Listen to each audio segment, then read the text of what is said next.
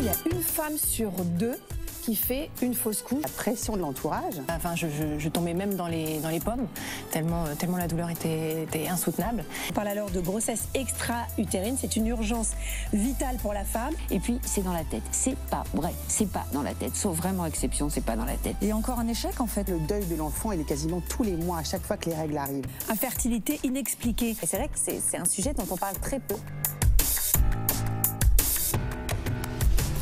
Bienvenue sur Les Silencieuses, le podcast qui libère la parole sur la fertilité. Si les vérités autour de la maternité se révèlent peu à peu au grand jour, on oublie encore trop souvent les difficultés pour y accéder. Je suis Marion et je donne la parole à des femmes bien décidées à bouger les choses. Elles se confieront sans filtre et sans tabou sur leur parcours de guerrière pour devenir maman et lèveront enfin le silence sur la fertilité.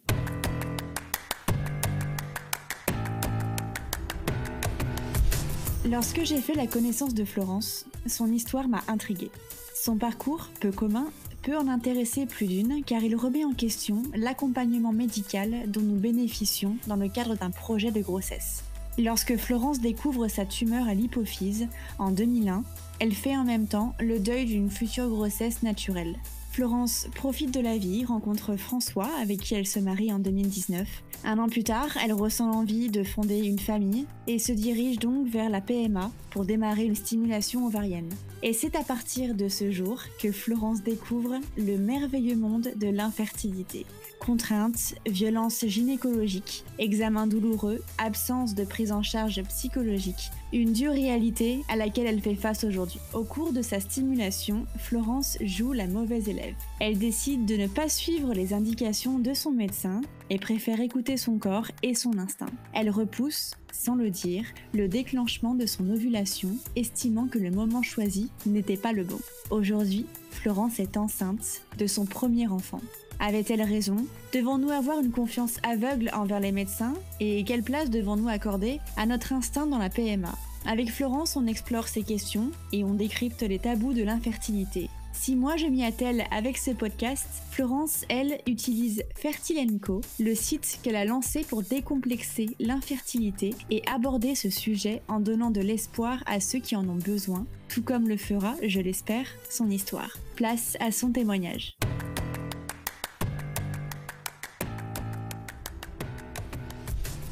Bonjour Florence, ravie de t'accueillir sur le podcast. Comment tu vas? Eh bien écoute très bien. Merci de m'avoir proposé euh, de raconter mon histoire. Bah, c'est avec, euh, avec plaisir. Euh, pour commencer, petit rituel, je te laisse te présenter. Donc tu nous donnes ton nom, ton âge, ce que tu fais dans la vie et d'où tu nous parles. Ok, eh ben écoute, donc mon nom, je m'appelle Florence, euh, je suis mariée à François depuis bientôt deux ans. Euh, ce que je fais dans la vie actuellement, euh, bah, je t'en parlerai un petit peu plus tard. Et d'où je te parle, je te parle d'Afrique du Sud et plus précisément de Johannesburg. Trop bien, ça change. Je te laisse, je te laisse commencer ton histoire, nous raconter un petit peu ton parcours et pourquoi tu es là aujourd'hui pour nous en parler. Oui, bien sûr, bien sûr, bien sûr. Alors écoute, je pense que je vais commencer en te racontant que euh, à 13 ans, on m'a diagnostiqué une, euh, une tumeur de l'hypophyse. Euh, l'hypophyse, je sais pas si tu sais ce que c'est. Donc en gros, c'est une petite glande qui se trouve euh, derrière les yeux, au niveau de, au niveau du cerveau, et c'est une petite glande qui est responsable de, de produire toutes les hormones que ce soit des hormones de croissance, que ce soit les hormones de la puberté, que ce soit euh, la thyroxine, euh, enfin voilà, ça, gère la thyroïde aussi, ça gère une partie de terrain. Euh, en gros, c'est vital et et donc on me l'a retiré puisqu'il y avait une tumeur dessus. donc j'ai grandi, si tu veux, en sachant que mon corps fonctionnait avec l'aide des médecins et que ça serait la même chose lorsque je voudrais avoir des enfants. évidemment, quand j'ai grandi, bon bah je me suis pas trop euh, projetée. Je me demandais juste comment ça allait, euh, comment ça allait se faire. On m'avait prévenu que ce serait euh, naturel mais aidé, mais je voyais pas trop, si tu veux, euh, en quoi ça consistait. Mais je me laissais guider comme je l'avais toujours fait en fait, et c'est ce qu'on fait généralement dans le milieu médical. On intervient assez peu. Mmh. donc, donc voilà. Et puis j'ai rencontré François, on s'est mariés. Et on a démarré les traitements en juin dernier, donc en juin 2020. et là, et là, ça a été un peu la douche froide parce que même si j'étais prévenue que j'aurais besoin d'être aidée. J'avais pas du tout imaginé, si tu veux, euh, le, le saut dans le vide qu'on allait faire, quoi. Donc euh, cette expérience, elle a, déjà mal commencé parce qu'il y avait le Covid. Donc euh, mon premier rendez-vous, tu sais, je sais pas si si tu le sais, mais dans ce genre de parcours, tu prends des rendez-vous six mois à l'avance. c'est des rendez-vous qui sont hyper attendus. Et donc moi, mon rendez-vous était le 11 mai, si tu veux et, euh, et le, non, le 7 mai, et le déconfinement était le 11 mai, quelque chose comme ça. Ouais. Sans dire que je reçois un mail euh, de l'hôpital qui me suit pour me dire que mon rendez-vous est annulé, annulé et qui me propose un, un rendez-vous en décembre prochain.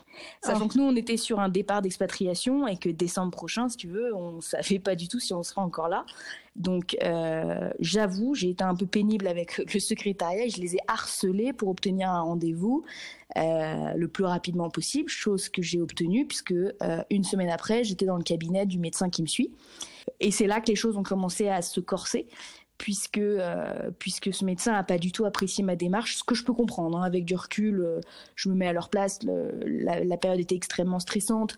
Euh, et puis si tous les patients se mettent à faire la même chose, ça devient ça devient assez infernal. Donc je l'ai compris et je me suis d'ailleurs tout de suite excusée. Euh, de mon attitude qui n'est pas vraiment qui n'est pas vraiment moi mais en fait tu deviens plus toi quand tu es dans ce genre de parcours parce que tu as l'impression qu'on t'ôte ta féminité on t'ôte la, la, possibilité de donner la vie et c'est ça te prend au trip quoi. Donc euh, donc voilà. Donc là-dessus bah, la médecin m'a dit bah, je vous donne aucune euh, aucune ordonnance tant qu'on n'a pas fait le frottis. Donc veuillez passer sur la table euh, je t'avoue que moi, les frottis, j'avais jamais, comme j'avais jamais été vraiment concernée, euh, je m'étais pas trop, euh, enfin, j'avais jamais fait de frottis. En gros, je savais vaguement ce que c'était, mais mais j'avais besoin à ce moment-là qu'elle me rassure, qu'elle m'explique. C'est quand même un acte qui est, qui est, qui touche à l'intime et tout, donc j'avais vraiment besoin qu'elle me mette en condition et c'était cuit quoi. Elle me l'avait pas du tout mis en condition. Elle m'avait défoncé pendant 15 minutes avant l'examen. Euh, il faisait froid dans la salle et euh, évidemment bah, mon corps s'est tendu si tu veux et euh, elle a pété un spéculum. Et là elle a continué à m'engueuler elle a pété un deuxième. Elle a continué à m'engueuler en me disant mais tout va bien enfin je sais pas c'est très bizarre que vous réagissiez comme ça j'avais envie de dire bah je sais pas c'est si bizarre que ça en fait euh, je fais ce que je peux, je sais même pas ce que vous me faites, donc en fait c'est un peu compliqué quoi. Et euh, au bout du troisième spéculum, elle a dit écoute, euh, elle m'a dit écoutez, vous le ferez en ville.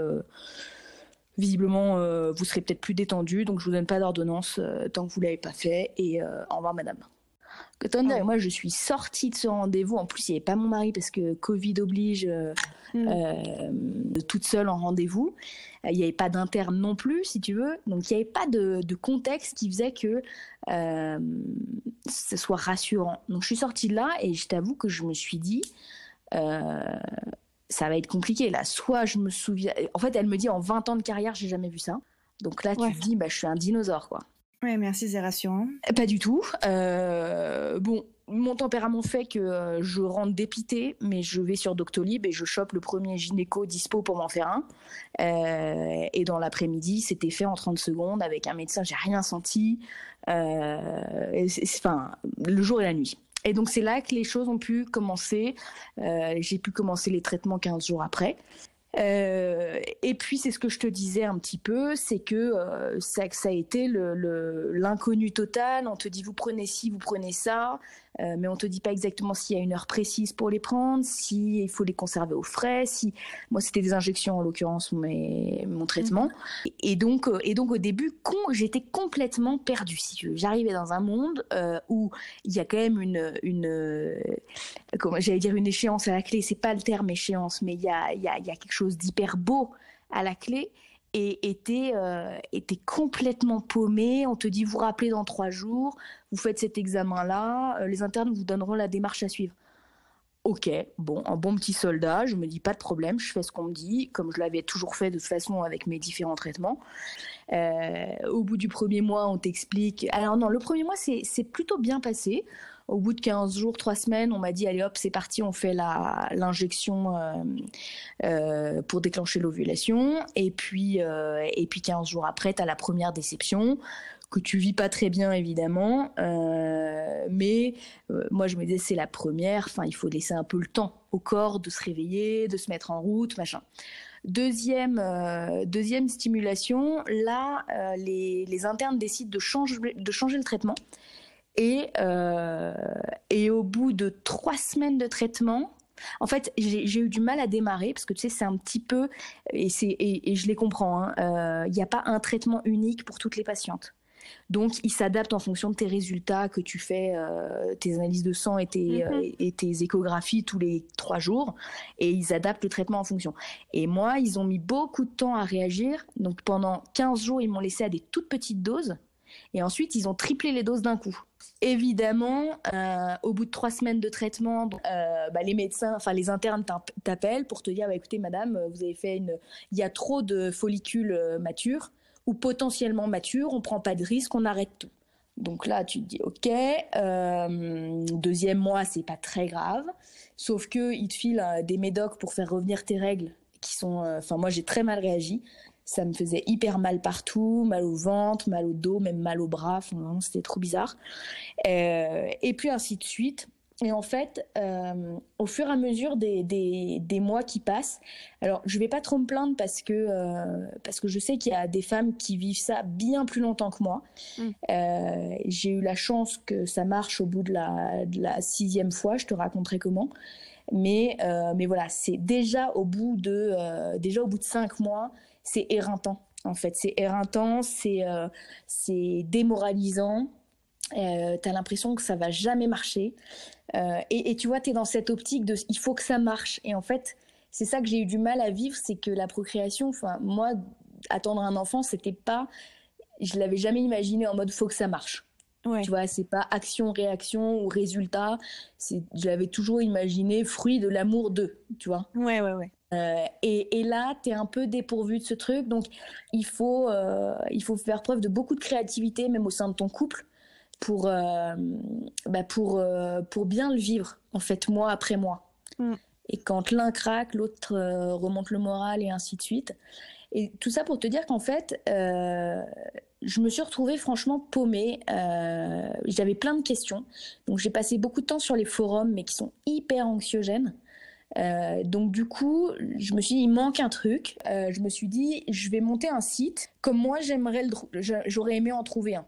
Donc, euh, donc, donc, j'ai commencé à écrire des articles sur le site que j'ai créé qui s'appelle Fertilenco. Et, et le but, c'était de donner de l'information, en fait, de chiner de l'information et de la partager avec d'autres couples qui vivent ça. Euh, et puis, c'est aussi donner comme tu le fais. Euh, je pense que c'est hyper important. C'est euh, donner des témoignages. Alors des témoignages, je pense qu'on en a besoin quand on quand on est dans ce parcours. On a besoin d'espoir, mm. on a besoin d'espérance, on a besoin, tu vois, on a besoin de, de, de gens qui sont passés par les mêmes épreuves que nous et, et pour qui ça a marché, mais aussi pour qui ça n'a pas forcément fonctionné, pour qu'on puisse se préparer à d'autres options en fait. Euh, mm. et qu'on tourne pas en boucle sur sa propre histoire et le nombril euh, focus sur son nombril quoi. Et donc j'ai commencé à écrire des, euh, des articles. Donc un, bah, ça a une valeur thérapeutique, hein, on va pas se mentir. ça fait du bien d'écrire, ça fait du bien de recevoir des messages de gens qui, qui lisent, qui lisent tes articles. Et, euh, et, puis, euh, et puis voilà. Et donc le but du site, c'était aussi d'être très pratique. Tu vois, là, on va arriver euh, sur les mois d'été. Je compte faire un, article sur, bah, concrètement, quand tu commences des traitements, euh, faut anticiper les choses quand tu pars en vacances. par exemple, quand il fait 35 degrés dehors, bah, tu es obligé de te balader avec une glacière pour que les molécules puissent, puissent continuer et soient pas cassées par la, par la chaleur. Euh, mhm. Ou bien quand tu te, quand tu, je donne souvent cet exemple parce que c'est un exemple qui nous est arrivé. L'année dernière, on était en vacances dans le Cantal. Euh, ça fait déjà 15 jours de traitement que tu as derrière toi et il faut que tu trouves un, un échographe et un labo. Dans le Cantal, t'as pas forcément à proximité directe euh, ce type d'équipement. Et en plus, s'il y en a, euh, t'as pas forcément des, des, des disponibilités tout de suite, quoi. Donc tout ça, ça s'anticipe. Mais si on te le dit pas, euh, bah, tu peux te retrouver avec un mois de traitement dans, euh, foutu entre guillemets parce qu'en en fait tu ne savais juste pas en fait qu'il fallait anticiper. Ce qu'on te dit souvent, vous appelez les internes, elles vous donneront la démarche à suivre. Ok, mais euh, faut quand même que je puisse euh, anticiper un peu. Et pourquoi je te dis ça, c'est parce qu'en fait, j'ai réalisé à ce moment-là que j'avais deux options. Soit je restais un peu spectatrice de mon traitement. Euh, et, je, subissais un peu le truc, soit je devenais actrice. Donc actrice en écrivant euh, bah, ce, site internet, en posant des questions aux médecins, je pense qu'ils peuvent plus me saquer, euh, mais euh, mais c'est pas grave en fait parce que euh, parce que c'est pas leur histoire finalement, c'est euh, c'est notre histoire et en, et en l'occurrence c'est la nôtre à moi et François et à ce bébé à ce bébé qui va arriver. Euh, et donc et donc je me suis renseignée renseignée renseignée, ce qui fait que je finissais par connaître absolument sur le bout des doigts les prévisions des, des, des internes quand je leur envoyais mes résultats. Tu vois, je connaissais la taille de mes follicules, je savais à peu près quand est-ce que des follicules sont dits matures ou non, euh, les taux qu'il fallait pour, euh, pour les hormones. Et, euh, et, et c'est ça en fait que je veux partager, c'est que le fait d'avoir choisi d'être actrice de, notre parcours, ça a fait que du coup, sur le dernier mois, donc pour te donner un peu de, contexte, notre date de déménagement en Afrique du Sud, c'était le, c'était mi-janvier.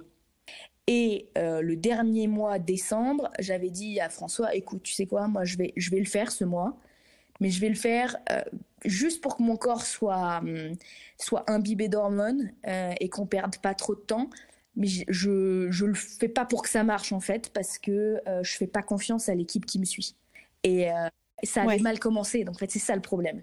Et, et il m'a dit ok, très bien, mais il me disait moi je suis sûr que ça va marcher. J'étais ah, ok, si tu veux, mais moi en tout cas je suis sûre que je le fais pas pour que ça marche, donc comme ça euh, euh, on verra bien quoi.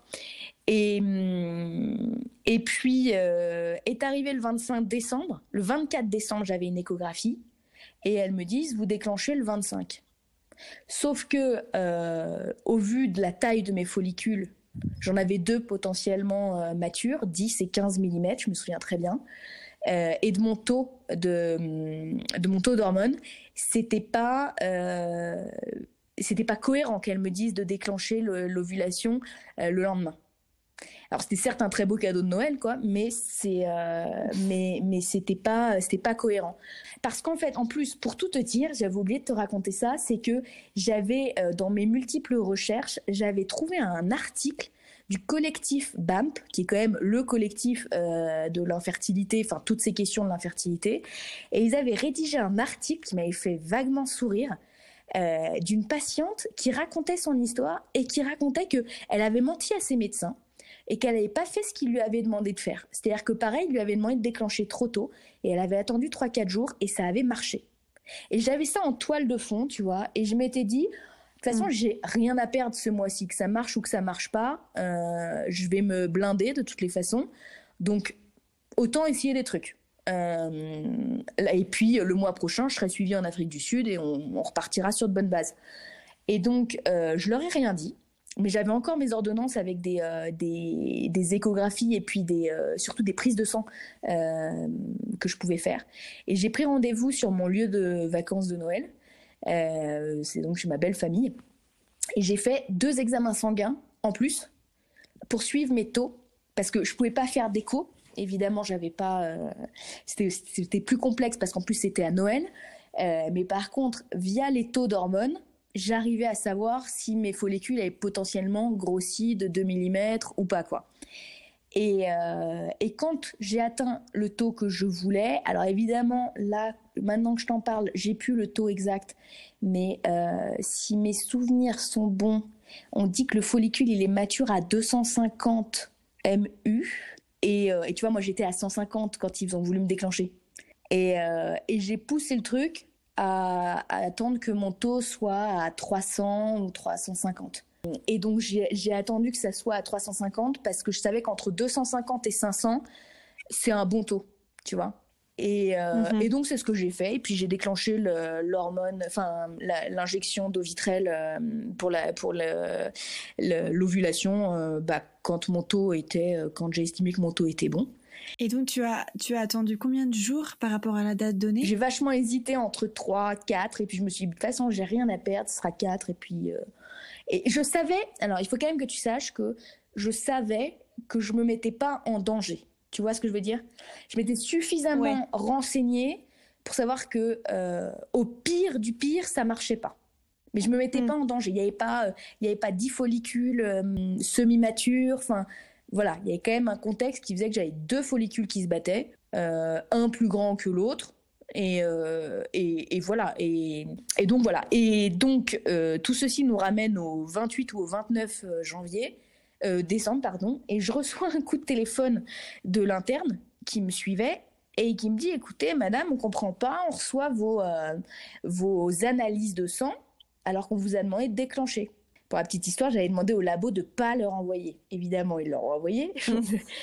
et du coup, je me suis retrouvée comme une abrutie, comme une petite fille qui avait, euh, qui avait triché ou, ou, tu vois, enfin vraiment, mais en tous les cas, comme la patiente insupportable. Et ça, je le savais.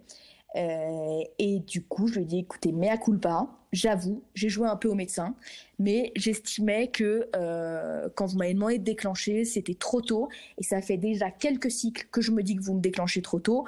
J'avais rien à perdre, franchement, j'avais rien à perdre à, essayer autre chose. Et là, j'ai été scotchée parce que l'interne me dit, vous avez eu raison.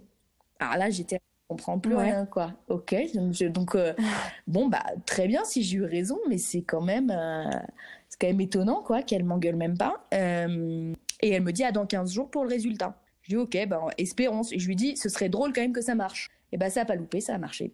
Euh, et, euh, et, ça a marché et du coup et du coup ben, je pense qu'ils ont ma tête dans le dans le service avec des fléchettes quoi parce que ah clairement alors en vrai ils sont hyper contents mais mais c'est ça remet pas en question leur leur savoir si tu veux c'est vrai que pour des médecins, des patients qui commencent à faire leur popote, c'est un peu un problème, quoi. Donc, mon, témoignage, il n'est pas là pour appeler à, faire sa popote interne. Mais pour dire, moi, au fond de moi, ça faisait déjà deux, trois cycles que je me disais, je pense qu'il me déclenche trop tôt. Et j'avais ça au fond de moi, tu vois, qui, revenait à chaque fois. Euh, tu vois, quand, euh, quand le follicule, il est à, à 15, c'est pas énorme, quoi c'est pas énorme. Mais ça remet un peu en, question leurs compétences quand même. Je peux pas dire ça. Je pense que tu sais, ils testent pas mal de trucs. Euh, c'est euh, c'est un peu la loterie, je pense. Mais mais moi, en m'étant vachement renseignée, j'avais décidé de m'écouter. Et, euh, et, et c'est ça que je veux dire. Et, en fait, euh, que ce soit pour les traitements, mais même, même pour, euh, pour les médecins. Tu vois, moi j'en étais à, me dire, euh, si on n'avait pas quitté la France en janvier, je pense que j'aurais changé d'équipe médicale parce qu'en fait, la confiance, et je l'avais dit dans un autre podcast, la confiance, elle n'était pas là en fait. Et, et, quand tu vis ce genre de parcours, tu as besoin d'être une équipe, déjà avec ton couple, au sein de ton couple, mais aussi avec ton médecin. Tu vois ce que je veux dire hmm. Parce que euh, quand il y a des, réussites, c'est génial, tout le monde se réjouit, mais quand il y a des échecs, tu as besoin euh, d'avoir le médecin, le sachant, entre guillemets, qui te rassure et qui dise ça va le faire. Euh, on va tester autre chose tu vois, nous, on revenait toujours sur la même chose. Alors, c'est bien aussi. Ça veut dire qu'ils avaient trouvé le bon dosage qui faisait que euh, mes follicules euh, mûrissaient correctement et à une bonne et à une bonne une bonne vitesse. Donc c'est donc c'est bien.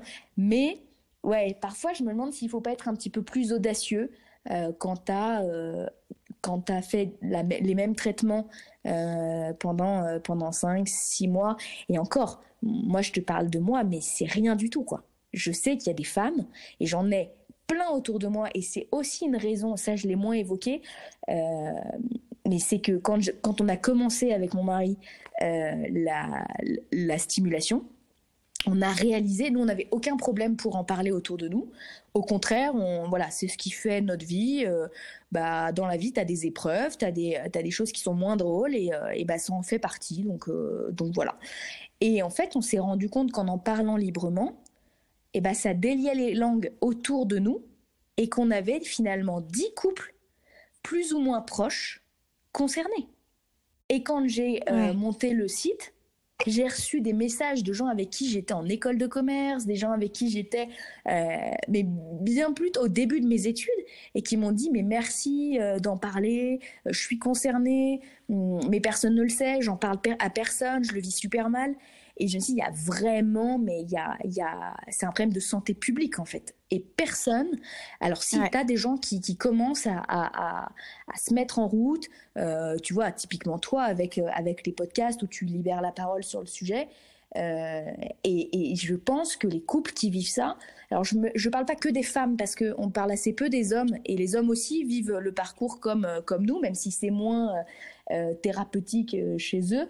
Euh, ils, ils, doivent nous soutenir quoi. Quand, quand tu as ton épouse ou ta conjointe qui est par terre au fond du seau parce que euh, le, le, retour des règles est là ou que le test est négatif ou c'est horrible. Enfin, moi je sais que mon mari il a vécu des moments pas drôles du tout quoi. Euh, et, et c'est vrai que tu te rends compte qu'on est hyper seul quoi, hyper seul.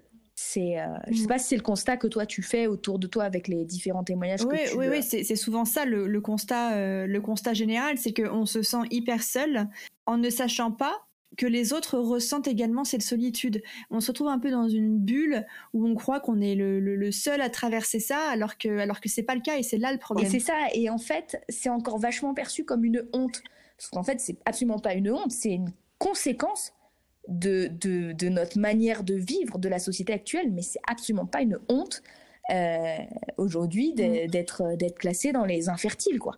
Euh, malheureusement, ça concerne énormément de femmes, ça va en concerner de plus en plus. Et, euh, et, et, je pense qu'il y a des choses qui doivent changer. C'est-à-dire que même en termes d'éducation, euh, je sais plus avec qui j'en parlais, mais, c'est vrai que dans les lycées, moi, avec ce site, j'ai découvert avec Fertilenco, j'ai découvert l'endométriose, j'ai découvert le SOPK. Euh, et c'est des maladies, on pourrait t'en parler euh, quand on te parle de tes, euh, de tes premières règles, de tout ça. On pourrait te dire attention, si jamais tu vois que, que les douleurs sont, sont vraiment insupportables, et eh ben on va, ça nécessite d'aller voir un médecin, d'aller plus loin, tu vois. T'as beaucoup de femmes qui mm. se plaignent que l'entourage ne comprenne pas ce qu'elles vivent. c'est rude. En vrai, c'est rude c'est rude, mais je pense qu'il y a plein de, il y a plein de beaux témoignages et tu vois moi autour de moi euh, tous les couples euh, qui, qui étaient infertiles et c'est ça qui m'a vachement donné de l'espoir c'était de me dire en fait il y a une grosse différence entre l'infertilité et la stérilité. Stérilité malheureusement ça concerne très peu de couples. Heureusement je veux dire mais malheureusement c'est euh, il y a un peu un non retour c'est-à-dire que le diagnostic, il est un peu final. Infertilité, moi, j'ai toujours gardé l'image d'une parenthèse. C'est une parenthèse dans ta vie. Alors, elle peut être plus ou moins longue, elle peut être plus ou moins rude, mais ça va marcher, tu vois. Euh, pour la plupart des couples, ça finit par fonctionner. Euh, et je le vois autour de moi, là, tu vois, on a, on a eu quatre, quatre annonces de naissance dans les dix couples dont je te parlais, euh, qui étaient concernés par l'infertilité, et depuis des années. Donc c'est euh, c'est hyper encourageant. C'est ça, en effet. Euh, en effet, ça permet de garder espoir, surtout que qu'on voit aujourd'hui plusieurs méthodes alternatives un peu à la, PMA. Euh, on a notamment la, la naprotechnologie. Alors, j'en entends beaucoup parler en ce moment. Il y a beaucoup de, femmes qui m'en parlent, notamment dans le cadre de ce podcast. Et, et toi, je crois, je crois savoir que tu t'y connais un peu. Est-ce que tu as envie d'en parler aujourd'hui? Carrément, si tu veux. Alors après, je suis pas encore une experte. Euh, avec tout ce qui s'est passé là ces derniers mois, je me suis dit en fait, donc c'est ce que je te disais, il y a un peu un, vide, euh, un vide en termes d'accompagnement. Et moi, ce qui m'a manqué, euh, c'est un intermédiaire, si tu veux, entre, entre le médecin et puis, euh, et puis moi et François. Quoi. et dans le parcours classique, part, à part, euh, à part des, psychologues, et d'ailleurs j'avais évoqué le fait euh, d'aller consulter un psychologue, mais c'est pareil, un psychologue, euh, tu vas taper psychologue, tu tu sais pas s'il va être spécialisé dans ce que tu as vécu, et pour, pour comprendre ce ce qu'un patient vit, il faut quand même connaître le sujet, ou du moins l'avoir vécu de près ou de loin, quoi. donc je trouvais pas mon le truc. Et on m'a parlé de la naprotechnologie. Je t'invite à aller euh, te renseigner, mais j'ai une amie qui, euh, qui, a, bah voilà, qui est passée par ce biais-là dans un parcours PMA classique. On lui avait dit, écoutez madame, on peut rien faire pour vous. Euh, et votre mari d'ailleurs, parce que c'était son mari qui était concerné. donc, bah, merci bien, mais ravalez votre envie de bébé. voilà, on peut pas faire grand-chose. Et ils se sont tournés vers la naprotechnologie. Et tu vois, là, elle est en train d'accoucher de son, troisième, troisième enfant. Donc, les choses marchent euh, différemment avec la, la naprotechnologie. Naprotechnologie, si tu veux, ça se veut un peu plus naturel. Et surtout, c'est un accompagnement du couple. Tout à l'heure, je te parlais de l'équipe, de l'importance de, former une équipe avec le corps médical. Euh, moi, je ne l'ai pas trouvé dans mon, dans mon centre, mais ça doit exister. Hein. Je ne remets pas ça en question. Je sais qu'il y a d'excellents professionnels. Euh, moi, j'étais suivie dans une énorme machine, donc tu es plus un numéro qu'un qu'un patient. Et du coup, elle m'expliquait que tu, euh, tu es accompagné par une institutrice NAPRO qui, en fait, te prend en charge, euh, répond à toutes tes questions, et là, en fait, pour ben voilà, t'accompagner. Et ensuite, tu vois un médecin qui est spécialisé en naprotechnologie. Et cette approche, tu vois, moi, elle m'a, elle m'a tellement plu que je me, je me pose la question. En fait, la question, elle est vite, euh, elle est vite vue. C'est juste qu'il faut du temps et beaucoup d'argent, et c'est pas encore le cas. Euh, mais à terme, j'aimerais me former en, en pour devenir justement institutrice napro, pour pouvoir accompagner les couples et pour pouvoir être ce fameux trait d'union que moi, je n'ai pas eu dans mon expérience. Tu vois? Euh, Et ce trait d'union qui prend en charge l'aspect euh, charge émotionnelle. Tu vois ce que je veux dire? Ouais, ouais c'est, hyper intéressant. Est-ce que tu, tu, connais un peu la part des gens qui exercent cette profession? Est-ce qu'ils sont nombreux en France? Euh, Comment ça se passe à ce niveau-là? Très peu de médecins napro. Euh, T'en as à Nantes, à Bordeaux, à Marseille. Je crois qu'il y en a un qui est en train de se former à Paris. Euh, mais c'est des toutes petites promos, c'est une technique qui vient des États-Unis et le, la formation est longue. Hein. C'est en plus d'être médecin, il se forme en plus à, à cet accompagnement-là. Et pour ce qui est des institutrices, t'en as de plus en plus. Euh, tu vois, dans toutes les, dans toutes les villes moyennes, type, euh, type Angers, Nantes, t'as, où, t'en as partout. Enfin, franchement, tu vas sur le site Fertility Care et tu as tout l'annuaire des, des, des, institutrices. C'est, c'est vraiment quelque chose qui est en train de prendre de la puissance. Et alors voilà, c'est comme tout, hein, tu auras des adeptes de la NAPRO et d'autres qui s'y retrouveront pas. Euh, il en faut pour tout le monde. Moi, en tous les cas, ce que je vois, c'est que euh, que j'ai deux couples qui étaient concernés, deux couples qui sont passés par la NAPRO. Et ben les deux, euh, c'est alors qu'en parcours PMA classique, on leur avait dit pas possible. Et ben les deux sont en train de fonder des familles. Donc donc voilà. Après, il y a aussi certainement des contre-exemples. Et, et, je suis tout à fait prête à, l'entendre mais je pense que c'est aussi une alternative peut-être plus naturelle. Et c'est ça que j'aime bien et que je voulais te parler, c'est le, côté euh, équipe. Je donne souvent cet, exemple quand je parle de la NAPRO. En gros, c'est le spermogramme qu'on fait faire au conjoint. Dans le parcours PMA euh, classique, on envoie monsieur au labo, on lui file quelques revues et il fait son petit job, quoi. C'est assez, euh, c'est assez réducteur. Tu vois ce que je veux dire? Et c'est assez solitaire. Ouais. Alors qu'en NAPRO, la récolte se fait après un rapport, quand tu le veux. Euh, il faut juste savoir que tu as 20 minutes pour apporter le, bah, la, récolte euh, du rapport. Quoi. Donc, euh, c'est quand même une prise en charge qui est différente. Quoi. Le, conjoint est complètement inclus dans le, dans le parcours. il doit accompagner sa femme. tu vois, il y, y, a des temps d'observation du corps de la femme. Et ben, ça se fait à deux. donc, je sais pas, moi c'est quelque chose qui me parle, mais je peux comprendre que euh, ça parle pas à, à tous les couples. Je peux le comprendre. Ouais, ouais, ouais c'est encourageant en tout cas pour la suite, c'est hyper encourageant parce que de savoir qu'on n'a pas euh, euh, qu'on n'est pas forcé d'être à la merci des, des, médecins, qu'on n'appartient pas exclusivement à la, médecine pour avoir un enfant, c'est hyper encourageant. Et la naprotechnologie, ça en fait partie. C'est une des mesures, je trouve, très encourageantes à ce niveau-là, et également l'importance de soi-même comprendre ce qui est en train de se passer soi-même euh, développer une, connaissance euh, qui nous est propre pour, euh, bah, pour avancer, poser des questions aux, médecins, chercher à comprendre et pas, et pas suivre comme un mouton ce qu'on nous dit de faire. Je pense que c'est hyper important et ça rebondit exactement sur ton parcours. Et voilà, et, et après, je pense qu'il faut quand même terminer là-dessus, c'est que, ok, j'ai joué à l'apprenti médecin, à l'apprenti sorcière, maintenant, il faut rester très humble jamais je l'aurais fait si j'avais su que je me mettais en danger. Euh, tu vois, jamais, par exemple, j'aurais été à l'hyperstimulation. Ou jamais, si on m'avait dit, Madame, euh, là, on va arrêter les traitements, vous êtes en hyperstime, jamais j'aurais euh, déclenché. À l'insu, tu vois, du médecin. Parce que ça, oui, bien ça sûr, engage, même rester- s'il y oui. avait, tu vois, une hyperstimulation. Moi, j'en connais hein, qui ont fait des hyperstimulations. Tu peux avoir des grossesses plus que multiples. Derrière, ça pose d'autres problèmes. Donc, tu vois, il y a quand même une conscience. Je pense qu'il faut rester conscient, responsable, raisonnable et en même temps un petit peu audacieux. Exactement. Bah écoute, c'est parfait, parfait pour conclure cette, euh, cet échange.